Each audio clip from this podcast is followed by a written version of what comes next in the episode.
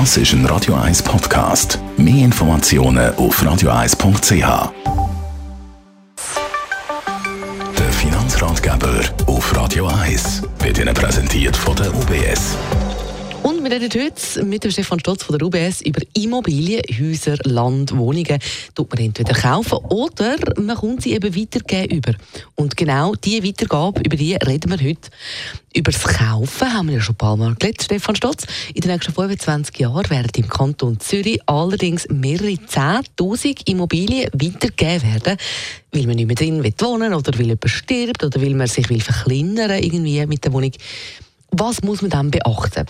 Wenn man Immobilien weitergeben bekommt. Da gibt es ja dann doch ein paar Schwierigkeiten. Grundsätzlich ist ein Einfamilienhaus schlecht teilbar. Das heißt, man muss es im Normalfall jemandem weitergeben. Und wenn man eine große Familie hat, muss man entscheiden, wer es übernimmt. Und zum Beispiel gerade im Todesfall, sprich wenn die Eltern ähm, abgelebt sind, oder, dann stellt sich die Frage, ist denn Masse überhaupt genug groß und hat es genug Liquidität, dass man die anderen Geschwister kann auszahlen kann? Und das ist gerade bei den aktuellen Immobilienpreisen eine rechte Herausforderung. Das ist definitiv so. Und dann gibt es auch noch einen zweiten Punkt, den man unbedingt berücksichtigen sollte. Der zweite Punkt, den Sie anschauen müssen, ist die Tragbarkeit. Bei der Tragbarkeit ist es eigentlich so, dass dann natürlich die Person in der Familie, die das Haus überkommt, die müssen sich das ja auch können leisten Und bei der Tragbarkeit haben wir die 5 plus 1 Prozent Regeln, oder? Und das ist dann natürlich je nach Preis und Finanzierung ist dann das natürlich schon ein rechter Betrag, wo man muss verdienen, damit man eben die notwendige Tragbarkeit überkommt. Und darum rechnen wir ja die Tragbarkeit, dann schauen, dass man es amortisieren und den Unterhalt zahlen mhm. Also wenn unsere Hörerinnen und Hörer jetzt in so einer Situation sind, sie haben vielleicht Familie, Erben, Nachkommen, was sollen sie jetzt machen? Ich glaube, wichtig ist, wenn man Immobilien hat, dass man in der Familie eine frühzeitige Diskussion führt. Was passiert dann mit diesen Immobilien? Wer würde gerne die Immobilien übernehmen? Mhm. Aber das ist für mich so ein wichtiges. Das Zweite ist, dass man das schriftlich festhalten In der Familie ist nicht immer eine einfache Diskussion.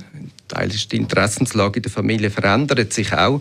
Aber wenn man es kann, irgendwie schriftlich gemeinsam festhalten, dann gibt es auch eine gewisse Klarheit eigentlich, wie denn das funktioniert. Es gibt natürlich auch die Möglichkeit, dass man einen Erbvorbezug macht. Dort ist es dann einfach so, dass natürlich im Todesfall nachher auch eine Bewertung kommt und ein finanzieller Ausgleich. Also auch dort muss man es diskutieren. Es ist dann noch nicht erledigt. Aber ich glaube, das ist schon zentral, dass man eine offene Diskussion kann führen und auch schriftlich festhält, was man da machen möchte. Damit es dann eben möglichst keinen Erbstreit gibt, oder? Die sind ja immer sehr unschön. Stefan Stotz, ein Fazit Vielleicht, wenn ich noch etwas dürfte mitgeben oder Es ist natürlich eine recht anspruchsvolle Sache.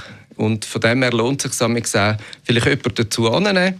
Das kann jemand sein, der Erfahrung hat, oder? Und typischerweise reden Sie sonst doch mal mit Ihrer Bankberaterin oder Ihrem Bankberater.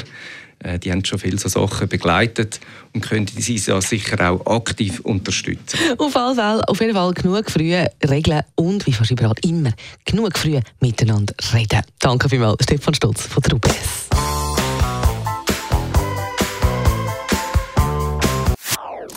Das ist ein Radio 1 Podcast. Mehr Informationen auf radio1.ch.